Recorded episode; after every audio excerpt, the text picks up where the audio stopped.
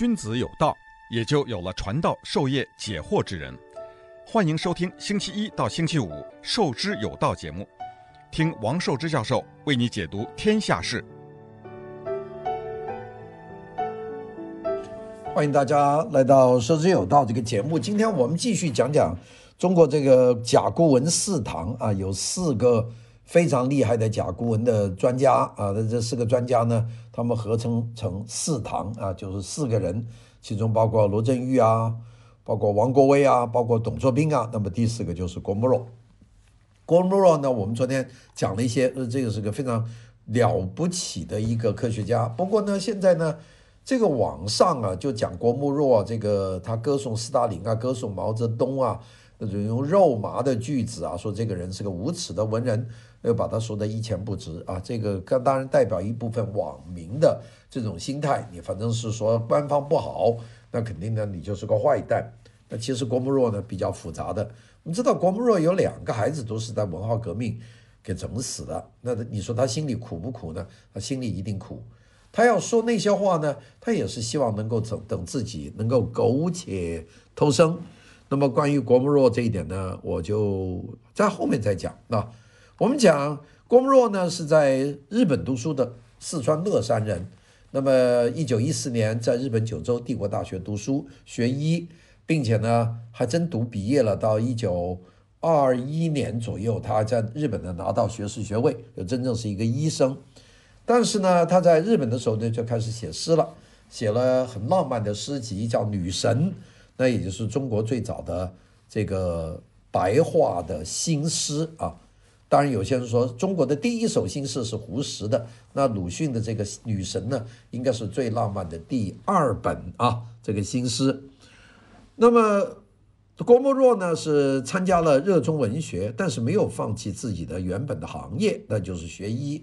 那么刚刚说到一九二一年，那还不太对，他是一九二三年他才读到的，读了很长书。你想，一九一四年在日本读书，读到一九二三年，差不多读了整整九年的书，才拿到医学的学位。那么所以呢，他应该是一个非常正式的一个医生啊。那么，一九二九年就回到广州，在这广东大学就当了文学长啊，他就没有从医了。那然后呢，他跟呃左翼的共产共产党的关系很密切，他担任过第六届全国农民运动讲习所的教员，在那个广州呢，认识了这个中共广东区的学生运动委员会的书记，叫恽代英。那么恽代英说：“你干脆。”有这么好的这个教育背景，你不如去黄埔军校做一些宣传革命吧，因为那是要北伐了，要打这个北洋军阀了。那么郭沫若呢就跑到黄埔军校，那黄埔军校呢立刻呢就任命他为国民革命军总司令部的行营秘书，就当那个书记长了。好了，这就打仗了。那么北伐从广东开始打起啊，就打到了武昌，就打胜了。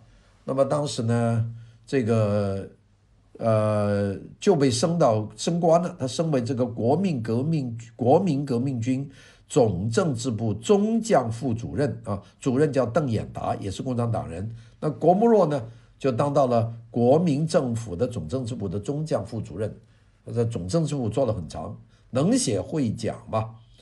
不久呢，他又到南昌担任的这总政治部。驻江西办事处的主任就是驻赣办事处，那个蒋介石很器重他，这这要有文化，就加封郭沫若为南昌特别党部的执行委员、总司令部这个营政行营政治部主任。那么另外呢，每个月在他的工资上还加两千块钱的津贴，钱也给的很多啊。那么时间不长，那么从江西呢又跑到了。呃，这个当时的武昌的中山大学筹备委员会，因为广州的中山大学打仗了，这个时候广州沦陷了，那么学校呢就要搬到武昌去，所以呢在武昌就筹建一个武昌中山大学。一九二六到一九二七，郭沫若呢就在国立武昌中山大学筹备委员会当委员。那么，但是呢，跟着呢这蒋介石当时国共合作去打北伐。这到了九江，到了这个安庆，然后到了上海，蒋介石呢就命令呢他手下的国民党就在军里面把所有的共产党全部枪毙。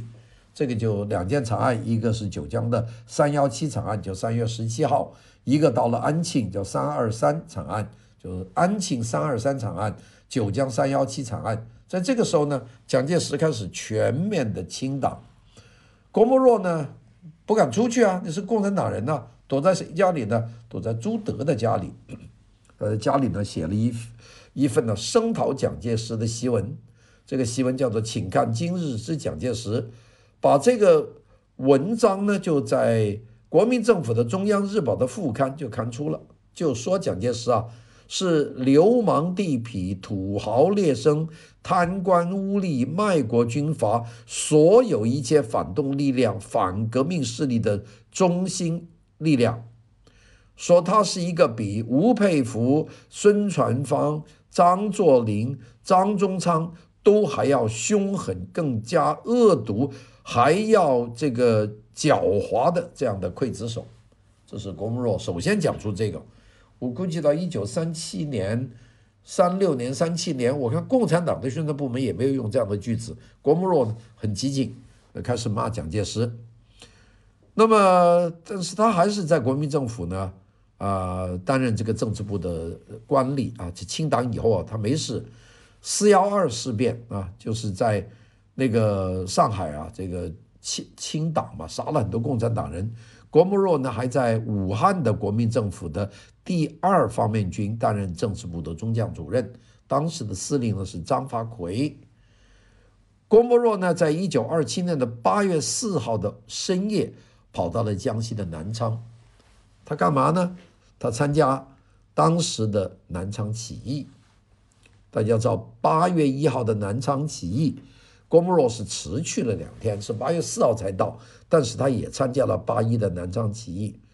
他去了以后才知道呢，南昌起义的人呢已经把他推举为革命委员会委员和七个人的主席团的成员，并且呢把他推任兼任政治部主任和宣传委员会主席。那么他就现在当了这个南昌起义了，有共产党的军队呢。八月一号不就现在？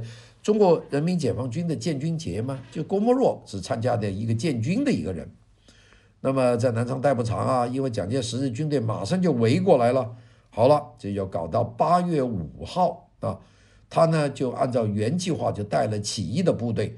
这个南昌起义的部队很多就是在朱德手下这支南昌的原来警察的部队，就朱德把他们带过来就起义，大家带上红臂章，就叫做这个。工农革命军，那么在不能在南昌待了，那么就离开南昌，南下往东南走，就到了广东的东江啊，东江就是现在客家的地方了，就是惠州这一带。然后呢，又到了潮汕地区，又到了潮州汕头。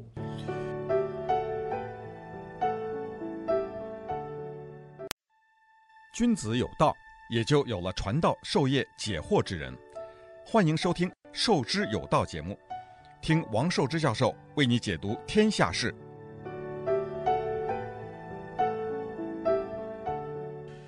那么又绕了一圈，因为潮潮汕这边也有这个国民军啊，在那里搜捕他们，所以呢，到一九二七年的九月初，南昌这支起义军呢，就到了江西的瑞金啊。那么，在一个小小的小学里面。这个郭沫若呢，就有两个介绍人，呃，介绍他加入共产党，一个呢就是周恩来，一个呢就是李一芒，这两个人呢是他的入党介绍人。那么，所以呢，郭沫若入党的时候呢，是一九二七年，那个跟他一起宣誓入党的还有一个大人物，就是后来当了元帅的这个贺龙啊。郭沫若跟贺龙是同一天入党的，这个二七年九月份啊，在。瑞金的一个小学里面，好了，到了一九二七年的十月份，他们这个南昌起义的部队在潮汕地区呢，被这个当地部队打散了。郭沫若呢，这四个人呢就躲在离开潮州的一个不远的一个小小县，叫普宁县，在那里隐蔽了十天，然后呢，就这个呃，在神泉这个地方，这搭船呢就前往香港，就要跑回香港了。因为再下去就不得了了。神泉镇呢是广东揭阳市惠来县下面的一个一个峡镇，一个很小的镇，不过是一个渔场的一个地方。他呢就从神泉呢就搭船就到香港，那么这个香港呢有很多天，到十月份的下旬啊，就十月初嘛，坐船十月下旬呢，一个月以后，那么就到了香港啊，不到一个月，然后在香港待了一个月以后呢。他由香港呢又坐了一个船就回上海啊，就因为上海是中心嘛。到一九二七年的十二月二十三号，蒋介石发出通缉令，要抓这个这个郭沫若。那郭沫若那就只能到处躲了。十年后到一九三七年，蒋介石才把这个逮捕郭沫若的逮捕令把它撤销啊，这个就比较晚了。那么郭沫若呢，他就没有办法公开露面呢。那么他就跟周恩来会面，那周恩来呢就说，你干脆就到苏联去吧，苏联我们有个叫中山大学，你到那里呢不如不如学点俄文，你反正会日文呢会德文，那你现在到俄罗斯学点俄文，学点马克思主义吧。好，那么就准备复苏了。但是刚刚那个时候呢，郭沫若患上了严重的斑疹伤寒啊，这个斑疹伤寒就住院住了一个多月，错过了航班。这一场病呢，搞成他没有办法去俄罗斯。另外一个呢，就是他有一只耳朵呢，就完全聋了。所以郭沫若老带个助听器，就是因为这个当时的斑疹伤寒，呃，把他一只耳朵搞聋了。到了一九二八年二月份，周恩来呢再来找郭沫若谈话，就说你呀，现在不宜在国内，你是个学者，你保留党籍，到日本呢去避难，在日本呢。就做学术工作啊，积累声望。你呢，对外呢，你就以无党派来做这个文化圈的领袖啊，所以呢，你就不要再说你是共产党了。这也是共产党的一个非常厉害的一招，就是有些人是表面化的，有些人呢是深藏在里面的。郭沫若呢，就是深深藏在里面的。好了，到了一九二八年的二月二十四号。郭沫若呢，就化名叫吴成，完全换个名字，从上海呢坐轮船就到日本。他在日本他读过九年书啊，非常熟悉。那么他流亡在日本，那日本当然是反共了，所以他在日本的时候，经常受到日本的宪兵的跟踪、监视，还有日本警察的监视和骚扰。这个时候呢，他也管不着了，你骚扰我，我反正在日本有居住自由，他就开始研究甲骨文。和青铜文字，我们叫金文。那么用了几年，二八年到一九三零年，他就写了一本书，叫《中国古代社会的研究》。他呢就引用当时的历史文献资料和马克思关于人类社会学发展规律的论断，提出呢中国同样是经历过原始社会、奴隶社会和封建社会，那么经历过这个阶段，这个跟西方是一样的。那么他就开创了唯物史观这一个派，是郭沫若三零年在日本开的。那当然说中国的这个历史经过原始社会、奴隶社会和封建社会，现在书上都这么教。不过呢，有人呢对这个事情是怀疑的。那其中有一个人叫黄宪潘，黄宪潘这个人呢。挺有想法的。黄建潘是一八九九年生的，一九八二年才去世，是个广西壮族的人，广西兴宁人，是中国有名的历史学家和民族学家。这个黄宪潘呢，就说不对，他呢，在一九七九年，黄宪潘写了一篇文章，针对郭沫若的这个中国有原始社会、奴隶社会和封建社会，他就说中国没有奴隶社会。那么郭沫若当然是不同意了，那就是就是说，如果说中国有奴隶社会、有封建社会、有有这个这个这样的社会啊，有原始社会、奴隶社会、封建社会，那就和马克思的学术是完全对得上，唯物史观嘛。所以呢，就这样。那么他呢，这个学派后来呢，就在大陆的学术界就占据了主流的地位。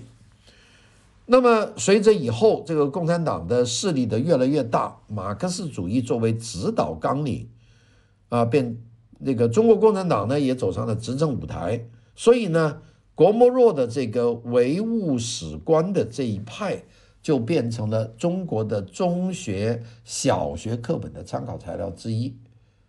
那么，当然，郭沫若这个人也聪明，他利用他在日本流亡的这个几年时间，做了相当多的古代文字的研究，发表了这个《古文字研究》《殷周青铜文字研究》《今文重考》《卜辞通鉴》。这些文字呢，轰动了当时的学术界，所以他就被和王国维、罗振玉、董卓斌就叫做甲骨四堂。呃，再回忆一下，罗振玉的号叫雪堂，董卓斌的字叫燕堂，郭沫若的字叫鼎堂，王国维的晚年的号叫观堂。所以呢，雪堂罗振玉、燕堂董卓斌、鼎堂郭沫若。呃，观堂王国维就是叫甲骨四堂，那么他呢，就是呃被选为一九四八年的国民政府的第一届中央研究院的院士啊。他在国民党中央研究院里面当院士呢，他还努力的宣传这个马克思列宁主义。他呢翻译出版了马克思的政治经济学批判，还有德意志意识形态。那郭沫若文字很好，他把它从日本翻日本翻过来，一点问题都没有，并且你知道他学医，他学过德文啊，他对德文原著呢，他也能看，外文非常好。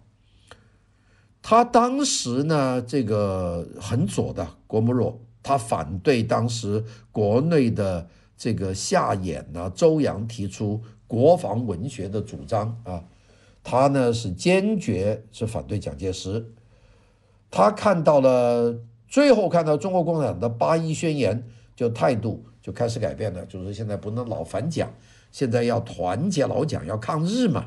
他也挺挺听党的话的，认为呢，他说是民族矛盾上升为主要的地位，国防文学也是个正确的口号啊。他又说了一句说好，党决定我就照照办。我要我做喇叭，我就做喇叭。啊，这个郭沫若这个人呢，就这么一个人啊，所以好多人呢在网上骂他，就是他没骨气啊，就是这样，他完全呢就是把自己作为一个工具。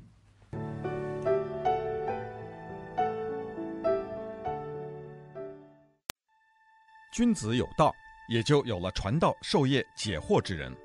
欢迎收听《授之有道》节目。听王寿之教授为你解读天下事。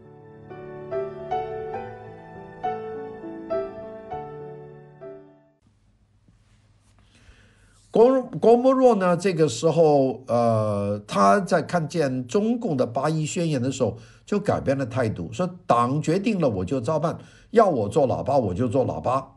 那么，所以呢，原来反对这个周扬啊，他们的这个国防文学，他有发表一篇文章在。叫在国防的旗帜下啊，反而支持了这个人，摇身一变快得很。一九三七年的五月下旬，作家郁达夫从南京来电，就说委员长有所借重其俗归，就是蒋介石啊要借他用啊，请他赶快回南京。那么说了这句话呢，郭沫若就等啦，看看南京方面有没有动静请他了，那个没有，所以呢，这个。他呢是写了一封信给在陕北的共产党的领导李一芒啊，说二万八千里的行程，我的肉体未能参加，我是十二分抱歉的。但我始终和以前一样。七七事变爆发后，日本政府就加紧了对郭沫若的这个监视，就是这个家伙共产党一个主核心人物。那么既然日本人在抓他呢，所以呢到了这个蒋介石那里。七月二十五号，蒋介石呢就撤销对蒋郭沫若的通缉令啊，就是说既然有日本人监视他，我就不监视了。那么这个郭沫若要流亡啊，他这个要要跑啊，那个怎么办呢？他在日本呢，虽然他的文章上写又支持谁，找支持谁，那个李一芒说这个南京政府蒋委员长要请你回去，但是迟迟没有收到信，干脆流亡。那么他呢，就这个化了妆，他就把护照也换了，叫加拿大籍的人，坐了日本皇后号，坐了头等舱就回国，七月二十七号回到上海，七月二十八号，这个国民党的中央执行委员会通知这个行政院、司法院、军事委员会取消对郭沫若的通缉令。那个那个郭沫若呢，在日本结了婚啊，他有个太太叫安娜，他这个没有告诉他的日籍的妻子和孩子们，就一个人呢就跑回了上海。好了，他在这个回来呢。郭若郭沫若呢，就有一段比较长的，在这个抗日战争和内战时期的这个活动。一九三七年的七月二十七号，他就在上海登陆，随后呢就开始创办这个《救亡日报》，就为淞沪抗战呢鼓动宣传。回国以后呢，他以扁长态的一次反蒋介石，他就到南京去拜谒蒋介石，并且呢还发表了篇文章。叫《蒋委员长会见记》，对蒋介石呢进行歌颂。不久呢，他又拜访了汪精卫。夏衍呢回忆这一段说，在这一段时间内啊，最使我感动的是他对党的无限忠诚。这里讲的党呢，是这个国民党、共产党应该都有啊。啊，另外一个让这个夏衍感到感动的呢，就是他对周恩来同志出自内心的敬爱。他有一次啊。这个郭沫若对我说：“和蒋介石、陈诚这些人见面，在我的感情上是很别扭的，我都不喜欢他们。可是和他们谈话之后，我才理解到恩来同志指示的正确，也就是恩来要我低调，不要把党党员的身份暴露出来，做这个文化圈的领导人，这是多高明啊！所以他跟共产党呢是完全同心同力的。好了，淞沪会战失败以后。”郭沫若呢，就从香港呢到广州，在一九三八年的一月一号就复刊了《救亡日报》，继续再份办这份报纸。然后呢，这个就收到武汉的陈诚的电报啊，这个陈诚是第三厅的，就要请郭沫若立即到武汉。大家知道那个时候国民政府已经南京沦陷了，国民政府就跑到了武汉。后来武汉沦陷了，就到长沙，然后再沦陷了，在这绕道呢，到桂林，再到重庆，是这么走的。那郭沫若那个时候呢，就陈诚叫他你来武汉，因为临时政府在武汉有要事商量，所以呢，一九三八年的元月九号，他呢就坐火车从广州呢到了武汉。他到了武汉呢，就找了一个人，这个人叫黄其祥。黄其祥就说：“陈诚请你来呢，是要你出任这个军事政治委员会政治部三厅的厅长啊。我们现在老叫三厅三厅，其实三厅呢是政治部第三厅，政治部上面是军事委员会，就是国民政府的军事委员会的政治部第三厅，就文化厅嘛，让他当三厅厅长。那么在武汉的时候呢？”这个他就遇到很多共产党的元老了，在武汉当时都在那里，董必武啊、林伯渠啊、王明啊、博古啊、杨汉生啊、郁达夫啊、徐悲鸿啊、沈金如啊、田汉呐、冼星海啊、洪森呐、冯乃超啊，这些人呢都在三厅任职。那么大家说你来当厅长吧，好了，他就同意了。一九三八年四月一号。政治部第三厅呢，正式在武汉工作，所以呢，立即呢就投入组织了声势浩大的这个武汉抗战文化运动啊，搞扩大宣传周啊，七七献金活动啊，这个发动歌咏啊、话剧啊、电影啊这些各界一同宣传抗战呢、并且组织了很多抗日救亡演剧队了啊，这个。我的母亲方面有很多人呢，都在这些演剧队里面，所以他们直接在郭沫若的领导之下是这样。那么郭沫若特别重视把三厅的这个文艺宣传对象呢扩大到厂矿工人和下层农民，那么目的呢就是贯穿中共中央的抗日救国十大纲领的原则。那么这种事情呢，就激起了国民政府政治部主任陈诚的这些人的极为的反感。说你他妈的在这里拿国民政府的钱，你在宣传共产党的十大纲领，这怎么行呢？啊，对他很反感。郭沫若呢，在武汉、重庆期间呢，他就已经恢复了党员的秘密身份啊。他和周恩来、郭沫呃邓颖超在一个党小组里面开会啊。郭沫若呢，还和邓颖超一起作为入党介绍人，就介绍他后来的老婆余力群就入党啊。这个他的老婆挺多的啊，就好几个。我们到后面还要讲他的这个生活关系的时候，我们在讲。那他他他的有很多故事可以讲的。这个郭沫若他是比较比较复杂的一个一个一个文人啊。这个是讲到他这个情况。好，我们。就先讲到这里。那么他呢，把余立群介绍党党内，那他自己呢，也就变成了这个余立群的入党介绍人。就两夫妇都在党内，都是一个小组的。那么，一九三八年，当时一个很重要的作家叫胡风啊。胡风呢是一个左翼的作家。这个胡风呢，晚年呢很倒霉啊。晚年胡风反革命集团。胡风一九零二年生的，呃，一九八五年去世，是个文艺理论家、评论家、翻译家，也是有名的七月派诗人，是中国左翼文化代表人之一。那么还担任过中国左翼作家联盟的宣传部部长，和鲁迅交往甚多的。由于他的文艺思想和主政者的文艺思想不不同啊，被整肃啊。一九五四年搞了一场反胡风。打倒胡风反革命集团活动，胡风就到监狱里去了。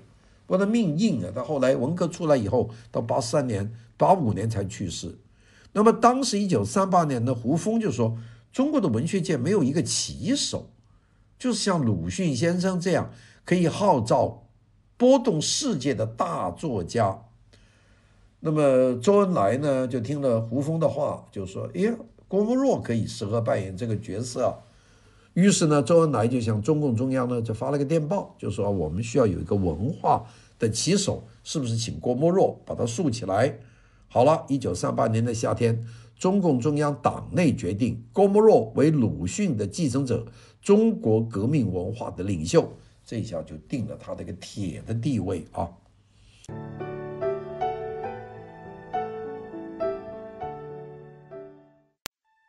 君子有道。也就有了传道授业解惑之人。欢迎收听《授之有道》节目，听王寿之教授为你解读天下事。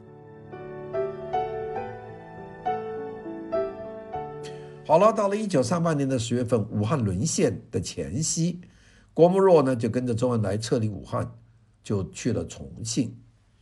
一九四零年的一月十一号，郭沫若呢在创刊两周年的《新华日报》上。就开始骂蒋介石，说连话都不如老百姓说，那是很危险的。反之，能代表老百姓说话，那力量是比长江大河还要大的。那蒋介石就肯定烦恼啊！我给工资你，你他妈在这里骂我。所以，一九四零年的九月份，蒋介石突然间下令免去郭沫若的国民政府军事委员会政治部第三厅的厅长的职务，调任政治部设计委员会一个闲差，并明文要求军事委员会的工作人员一律加入国民党，不要共产党。所以呢，郭沫若和三厅里面的大批文艺界的共产党员呢，就递交辞呈，就不干了。那么周恩来呢，就找到信任政治部的这位国民党的一个中将张治中，就劝说。啊，就是说这个是不是能够有回转呢？好了，那么最后呢，就惹到张治中，就跟蒋介石说，蒋介石呢就召见了郭沫若、杨汉生这些人，他说呢，我们要成立政治部文化工作小组来安置郭沫若这批人，并且呢，你们可以不加入国民党。那么结果呢，中。共中央的南方局就决定同意蒋介石的这个要求，就借政府机关招牌开展有力有节的斗争，扩大抗日统一战线。这个是很聪明啊！一九四零年，文化工作委员会成立，明文规定文工会只能潜心研究文化，不能这个对外从事政治活动。郭沫若呢任文工会委员，杨汉生。谢仁昭为副主任委员，周恩来作为指导委员，除了原来三厅的大概四十人参加以外，还宴请了沈雁冰、简伯赞、胡风、陶行知、侯外如、王昆仑等等这些委员参加。文工会呢，还经常举办文艺讲座、文化讲座、国际问题讲座，还有这个国国际问题座谈和各种形式的报告啊。这个没多久。皖南事件发生了，皖南事件发生呢，就是新四军啊，跟跟跟这个呃这个国民党被国民党打伏击了。皖南嘛，就是安徽南部。新四军呢，当时是共产党管辖下的，领导呢是叶挺和项英啊，担任正副军长。那么最后呢，被国民党呢打了个埋伏，杀了很多共产党的兵军士。这个郭沫若呢，马上就题诗，写的是。这首诗也很出名啊，“江南一夜奇冤史，万众皆先天下忧。泪泪眼擦干还苦笑，战亡家难复同舟。”那么，中共南方局为了预防四一二事件再重演，那就说这些共产党人不能都聚集在聚集在那个重庆。如果聚集在重庆的话，那蒋介石再一翻脸的话，不就全杀光像郭沫若这些人？所以呢，就疏散在重庆的一批左翼文人，然后让他们去延安呐、去桂林啊，去昆明啊，去香港。郭沫若呢，奉命就留在重庆，说你呀名气大，你可以留在那里，其他名气小的都走啊。周恩来呢，就指示他领导的这个文工会呢，叫勤业、勤学、勤交友啊，就是努力的建建立事业。勤努力的学习，努力的交朋友，在活动的方式上呢，注意到有节奏啊，保存实力。一九四一年，为了庆郭沫若五十寿辰和创作二十五周年呢，周恩来安排杨汉生把庆祝搞成全国性的政治运动，来振奋文化界自皖南事变和苏德战场惨败以来的士气。杨汉生呢，请了。